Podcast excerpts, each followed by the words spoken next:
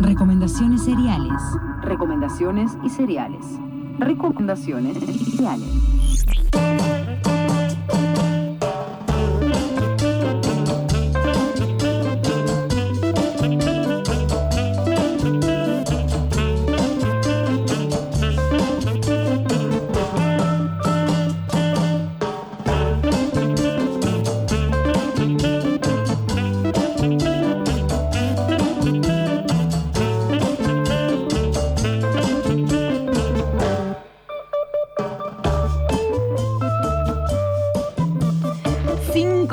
Pasan de las 11 de la mañana y esta musiquita nos lleva al contacto por teléfono en este momento con Ana Macielo, eh, con sus recomendaciones seriales. Buen día, Anita.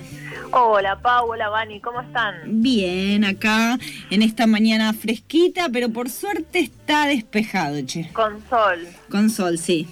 ¿Cómo Sí, estás yo- vos? Bien, o sea, bueno, acá en, en- casa, ¿no? ¿Qué más Sí. decirte?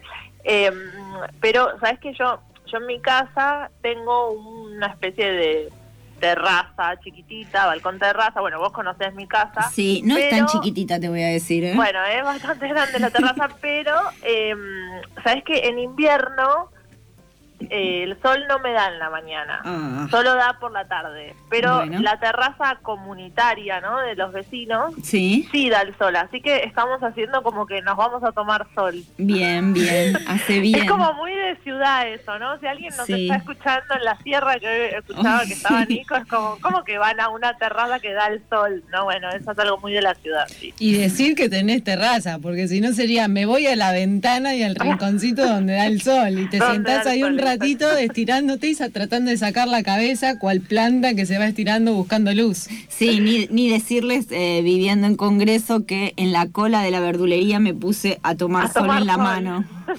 Sí, para que la vitamina A entre en mi mano y se cure. Pero esa, yo la hago, no, no en la mano, pero sí hago de que de repente tengo que estar en la vereda esperando, me- Bueno. siempre me ubico en el sol, Sí, porque si tenés que estar haciendo cola para poder ingresar a un lugar, mínimamente ponete en un lugar donde te sientas un poquito de calidez. Sí, sí. Yo creo que una de las cosas que eh, vamos a hacer, sin romantizar, pero una de las cosas de estar acá todo el tiempo en casa, Sí. eh, es que, o sea, yo tengo una idea bastante clara de cómo da el sol durante las estaciones, digamos, sí. eh, en casa, ¿no? Y un poco esa idea, la verdad que está comprobada por las plantas que tengo distribuidas por mi casa, ¿no? Eh, pero ahora sé fehacientemente los horarios en cada estación, ¿no? Como que a las 3 de la tarde entra por acá, a la- ¿no? Como que eso antes me costaba un poco más, porque obviamente en el día quizás no estaba tanto. Sí. Eh, y pero por suerte cuando llega más el calorcito ya empiezo a tener más sol eh, en la terraza, así que también puedo tomar sol acá. Ahí está, ahí está. ¿Qué nos Pero trae, bueno, ¿qué nos traes hoy, Justo, Anita? mira, justo hablamos de estaciones Sí. eh, y, y- y la verdad que hoy tenía ganas de volver a los podcasts, o sea, volver a pensar en, en clave de podcast, ahí eh, yo siempre investigando, escuchando cosas que salen eh, y demás, eh, tanto en- en Argentina como, como en todos países de habla hispana. Ya saben que me gustaría mucho eh, recomendar eh, podcast en inglés. Algún día voy a hacer una sola de, para los de inglés, pero, eh, pero bueno, en principio en español. Y, eh, eh, y recordé un podcast que recomendé hace mucho, yo creo que cuando empezamos, hace ya como un par de años con esta columna, que eh, es un podcast que a mí me gusta mucho, que, que me que descubrí en un momento y que una de las protagonistas, una de las creadoras del- de, este, de este podcast es Rosario Blefari Ujú. Que en estos días eh, la estuvimos recordando mucho, ¿no? A partir de, Sí. de, Sí. digamos, de que falleció, que nos enteramos que había fallecido y, y- y aparecieron un montón. Fue como muy, eh, muy lindo ver todos esos recuerdos que aparecieron, eh, por lo menos en las redes sociales, ¿no? Digo, esto de no poder juntarnos un poco a, a despedirnos de Rosario hace que de repente salieron un montón de, de posteos, ¿no? Como recordando anécdotas, momentos, entrevistas, eh, también momentos que nos significaron sus discos, su música. Eh, y entonces también era una forma de recordarla con una otra arista, digamos, ¿no? Eh, a, a Rosario, esta artista multifacética, ¿no? Sí, totalmente. El otro día en Canal Encuentro dieron la película Los Dueños y también una actuación de Blefari increíble. O sea, me, me, me quedé sorprendida así como va eso, recordándola y, y, y eso, era artista, actriz, eh, cantora, todo. Exactamente, música y eh, también poeta, ¿no? También sí. eh, escritora eh, y también generadora de, de, vamos a decir, de, de- de estas creaciones culturales, como puede ser un podcast que se llama Los Cartógrafos. Ajá. Eh, los cartógrafos eh, es eh, una idea, la, eh, la idea, la producción y vamos a decir la curaduría es de Rosario Blefari, de Nahuel Ugacio y de, y de Romy Sanelato. Eh, estas tres personas que se juntaron con una idea que era, eh, ellos lo definen que cada una de las piezas de los cartógrafos de este, de este podcast, que tiene dos temporadas, cada uno de sus capítulos son una pieza sonora o un paisaje literario, lo definen ellos. ¿Qué es lo que hacen? Toman un texto, puede ser un cuento, una parte de una de una novela, una parte de una crónica o de un relato de alguna eh, escritora o escritor. Eh, también invitan a un actor o una actriz a que lea ese texto y le dan ese texto leído, o viceversa, digamos, a eh, alguien que, que cree la música, que puede ser una banda, puede ser eh, un músico, un compositor o una compositora, ¿no? Y termina generándose eh, estos capítulos, cada capítulo de los cartógrafos, pero además tiene otra particularidad que me parece que es muy importante, ¿no? Que es que eligen eh, personas de, digamos, de diferentes lugares de Argentina, ¿no? Es decir, si es, eh, por ejemplo, una escritora de Neuquén, quizás eh, la actriz que lee es de Salta y la banda que eligen para que haga la música es de La Plata, ¿no? Sí. Y van generando justamente esta cartografía, este mapa particular y especial eh, de que recorre toda la Argentina, incluso también de Uruguay, de Paraguay eh, y de Chile, ¿no? Eh, para generar estas piezas, como ellos le dicen, paisajes literarios, ¿no? Que aparecen. Ujú. Em, yo elegí dos que vamos a escuchar hoy, eh, que vamos a escucharlo en, algún momento de esta charla, vamos a decir. Uno de ellos, eh, justamente, eh, es el de. mm, Es uno de la, tempor- la segunda temporada, que es, eh, es un texto de Ignacio Molina, eh, que está leído por Jimena Anganuzzi, y la música es de una banda eh, platense que se llama Pirámide. No sé si es platense, me parece que, a ver, eh, ahora me fijo, no, de Avellaneda, no es de La Plata. Eh, ahí me la mandé. Eh, a- además de, de- de hacer estas piezas sonoras, estas piezas artísticas que terminan surgiendo, también cada una de las piezas, cada uno de los capítulos de los cartógrafos tiene como una especie de tapa de disco, un arte de tapa particular que encargan a un artista visual. La temática específica de esas tapas, que también los invito a que la, eh, a, a que la vean, es eh, el collage, el collage con fotografía y dibujo. O sea, es muy específico también, ¿no? Y bueno, ya que estamos hablando de este capítulo, lo- vamos a escucharlo si quieren. Eh, van a ver que al principio de cada capítulo de los cartógrafos, Sí. eh, la voz de Rosario, de Romina o de Ignacio presenta eh, a quienes van a ser eh, les artistas que componen esta pieza sonora. Bueno, Así vamos. que vamos a escucharlos. Dale. Ignacio Molina nació en Bahía Blanca. En este episodio vamos a interpretar un fragmento de su novela Los puentes magnéticos, editada por Entropía. Jimena Anganuzzi es porteña. Es actriz de teatro, cine y televisión. También escribe y dirige obras de teatro. Pirámides es una banda de Avellaneda.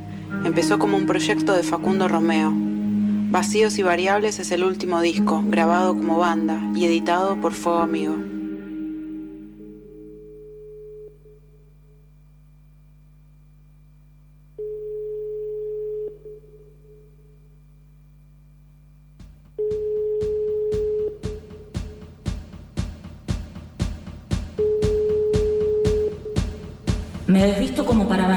Pero me arrepiento en el momento en el que estoy por abrir la lluvia. Apago la luz y me miro desnuda en el espejo. sin saber qué hacer.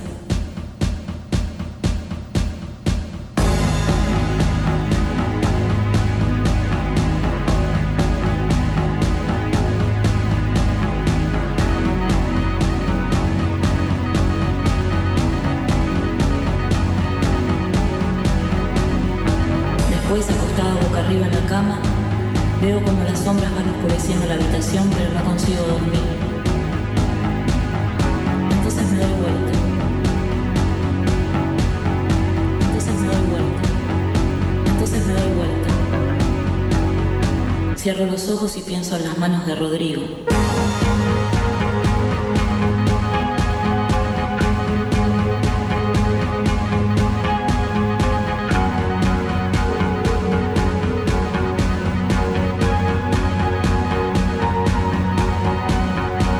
en la voz de Cristian, en la sonrisa cómplice de la que os quiero, en lo que me habrían gritado anoche si hubiera estado solo. So- so- so- so- Solo. Sola. Como me olvidé de bajar el volumen, a las doce y media me despierta el teléfono de línea. Tada y llego a atender, pero del otro lado nadie responde. Solo se oyen durante cinco segundos un murmullo de voces y los graves de una música.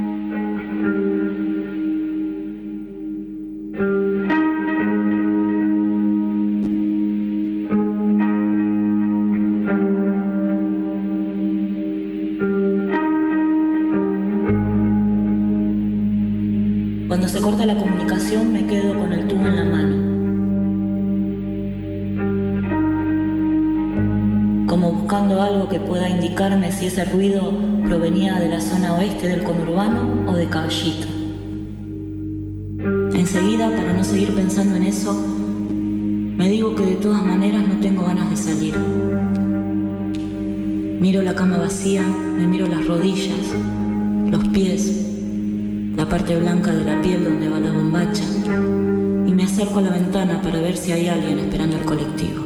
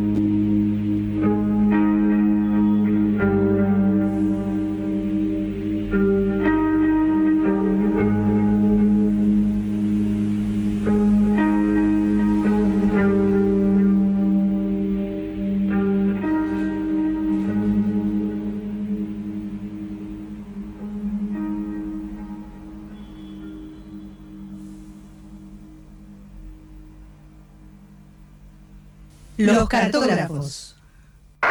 Charco. de arena. Ahí escuchábamos uno de estos capítulos de los cartógrafos, ¿no, eh, Anita? Así es, era uno de los capítulos este es de la segunda temporada, eh, que como verán hay como, como que no son cosas aisladas, el texto, quien lo lee, y la música, ¿no? Forman una composición nueva, vamos a decir, Sí. eh, entre, entre esas tres partes.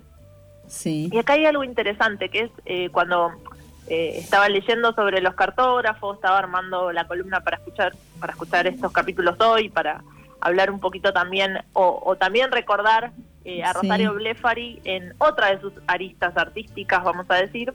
Una de las cosas que leía, que ella contaba, es que, que una de las cuestiones o de las cosas que le interesaba o que les interesaba a partir de esta curaduría era poder cruzar mundos que quizás no son, que parecen que para quienes los leemos, los escuchamos eh, y, y, los vemos y les vemos actuar, nos parecen cercanos, pero para quienes lo producen no, son como mundos cerrados. Ella decía, bueno, cruzar, eh, de repente yo leo un texto de, de tal escritora y, y escucho la música de una banda y me parece que hay algo que se conecta mucho, pero quizás entre ellas no se conocen. Claro. Eh, entonces era una forma de cruzar esos mundos, de acercarlos, ¿no? Eh, y, y que obviamente se generen como algo nuevo, se genere una producción nueva, una obra nueva. Em, también en, en, en esa búsqueda, ¿no? Como que veíamos esto que, que para mí es muy importante de este podcast, es que llegó una instancia que, vamos a decir, es muy novedosa para el podcast, que es que llegaron a, a generar piezas en vivo, es decir, como vamos a decir, que tocaban en vivo. Eh, es, varias veces hicieron como capítulos de podcast eh, en teatros o incluso en, en el Museo de Arte Moderno eh, de, de la Ciudad de Buenos Aires, en el Kirchner, ¿no? en, el, en el marco de un festival que se llama Poética. Es decir, encontraron otra forma de producir esto que eh, es un- es- son dos temporadas de un podcast, que es Los Cartógrafos, podían producirse en vivo, hacerse en vivo, ¿no? Que esté ahí la música o el músico tocando, eh, la actriz o el actor leyendo el texto, interpretando el texto, y, y, y bueno, y en el texto mismo quien lo escribió. Claro. Y yo les voy a contar algunas de las eh, de, de, lo- de los actores, actrices y escritoras y escritores y músicas que participaron. Yo les contaba que son dos temporadas. Eh, la primera temporada es del 2015, Mira. o sea, ya tiene sus años. La segunda temporada es del 2017 Ujú. una de las cosas muy lindas de los cartógrafos es que están todas en SoundCloud y se pueden descargar en alta, Ujú. además de, de encontrarlos en otras eh, en otras plataformas que ya conocemos como Spotify o YouTube, ¿no? Sí. Por ejemplo, em, les voy a leer algunos. Luciano, la, la escritura de Luciano Lamberti, inter- interpretada por Julián Laquier y Alejandra Flesner, y la música es de Chancha Vía Circuito. Eh, Diego Zúñiga, interpretado por Alejandro Jovic, con la música de Camión. Eh, Damián Ríos, interpretado por Marcelo Esteve Corena, eh, con música de Paul Nada. A ver, vamos a ver, acá estoy eh, escroleando mientras hablamos. Marina Mariage, interpretada por María Alche y con la música de Ibiza Pareo. Eh, Francisco Vitar, interpretado por Ezequiel Radusky y, y con música de 107 Faunos. Bueno, ahí tenemos un montón de posibilidades, ¿no? Y, Sí. y- y interesantes, incluso cruces que quizás uno no, No se no se imagina. imaginaría tan fácilmente. Sí, lo importante y lo lindo también, y ahí también a la- a la- lo que planteas de poder hacerlo en vivo, habla de el compromiso y el trabajo y el buen trabajo que venían realizando, porque es difícil hacer este tipo de cruces, eh, que se sientan las personas que participan cómodas como para poder lograr un, un buen producto y ni hablar si no tenés esa posibilidad de editarlo, o sea, lo estás grabando y lo estás haciendo en el momento, ahí tiene que haber realmente confianza, complicidad y tiene que haber seguridad con lo que se está haciendo. Sí, sí, sí. Y como a veces de esos trabajos colectivos surgen eh, obras nuevas, diferentes, ¿no? Y, con, con características, con otra energía, vamos a decir, Sí. ¿no? Con, con otras características. Eh, y me parece que también es parte como de todo ese legado que antes hablábamos que nos deja Rosario también. Eh, Sí. Que con sus bandas, con Suárez, con Simon Mont, con ella misma como solista, con como actriz, que hablábamos de Ujú. Silvia Prieto, Sí. eh, hablábamos de Los Dueños, que fue una peli que hace mucho, ¿te acuerdas que yo recomendé? Eh, y que ya que te gustó, el, el director es Ezequiel Rad- Radusky, Ujú. justamente hace poquito se estrenó otra peli de él que ella actúa también, que Sí. se llama Planta Permanente, que está en Cinear Ah, también, sí. que Mira. te recomiendo. Eh, y también cosas como estas, ¿no? Estos cruces, bueno, toda la escritura de Rosario como poeta eh, y como escritora y, bueno, también esta parte de su obra también que es Los Cartógrafos, eh, que están dos temporadas, que se pueden escuchar y se pueden descargar en forma gratuita, que hizo con, eh, con Nahuel Ugacio y Romy Anelato. Y para terminar esta columna y esta recomendación de hoy, elegí eh, un episodio que la tiene eh, a ella como protagonista en la voz. Me parecía como que era lindo escucharla. Sí. Eh, es eh, el episodio eh, que está con Mario Ortiz y Esteban Bigliardi. eh, y que si les parece vamos a escucharlo. Es un cuento eh, donde los protagonistas son unas gatas. Así que con eso, si les parece, nos despedimos eh, por hoy y recordando a Rosario con mucho amor y alegría y, y bueno, con, con esto que fue parte de su obra también. Gracias, Anita. Y lo bueno de esta artista multifacética es que nos dejó un montón de un material, un montón de música, un montón de producción que va a seguir viva. Y con esa simpleza y esa entrega de dejarlo para que exista la libre circulación y este tipo de materiales pueda ser no solo como accesible a cualquier persona, sino también como fuente de inspiración. Te mandamos un abrazo grande, Ana. Adiós, nos vemos y, la semana que viene. y escuchamos en la voz de Rosario Blefari este podcast Los Cartógrafos. Agustín González es un escritor y poeta rosarino. Abandonó la psicología y ahora estudia jardinería. El libro de cuentos de corazón es una novela donde la protagonista es su gata corazón. Está escribiendo la segunda parte. Rosario Blefari es actriz, música y poeta.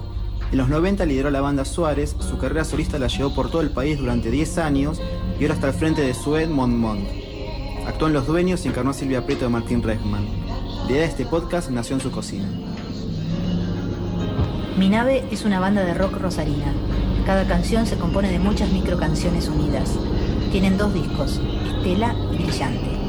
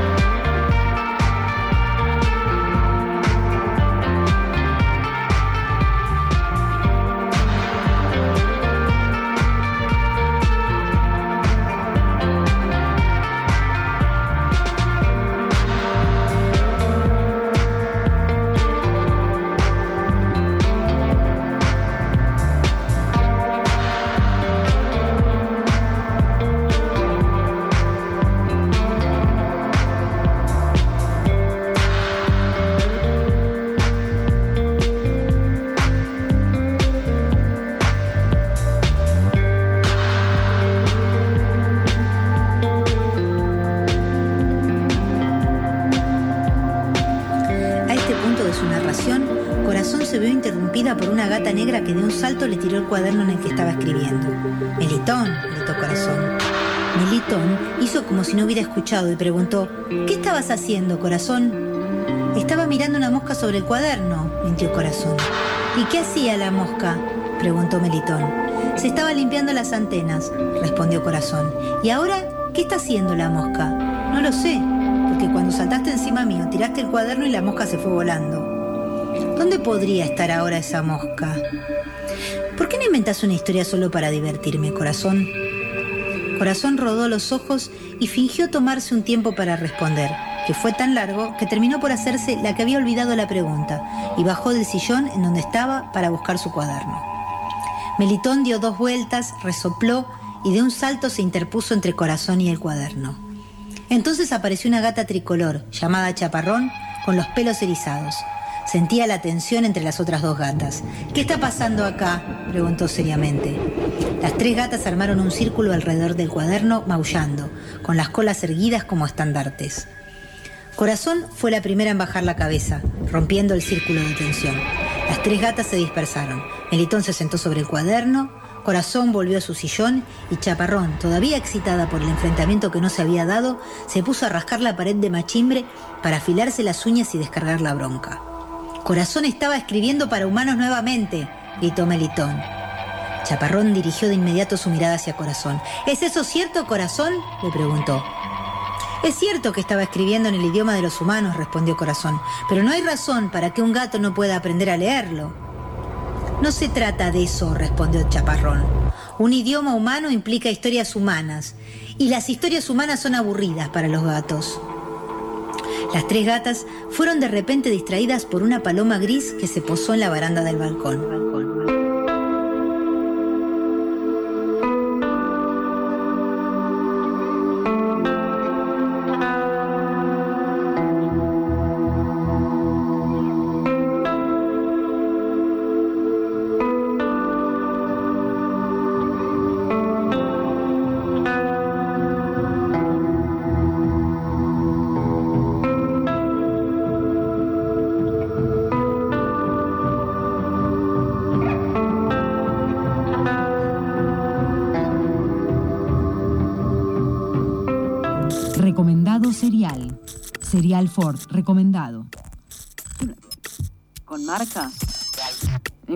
Metiendo en algo que no me corresponde.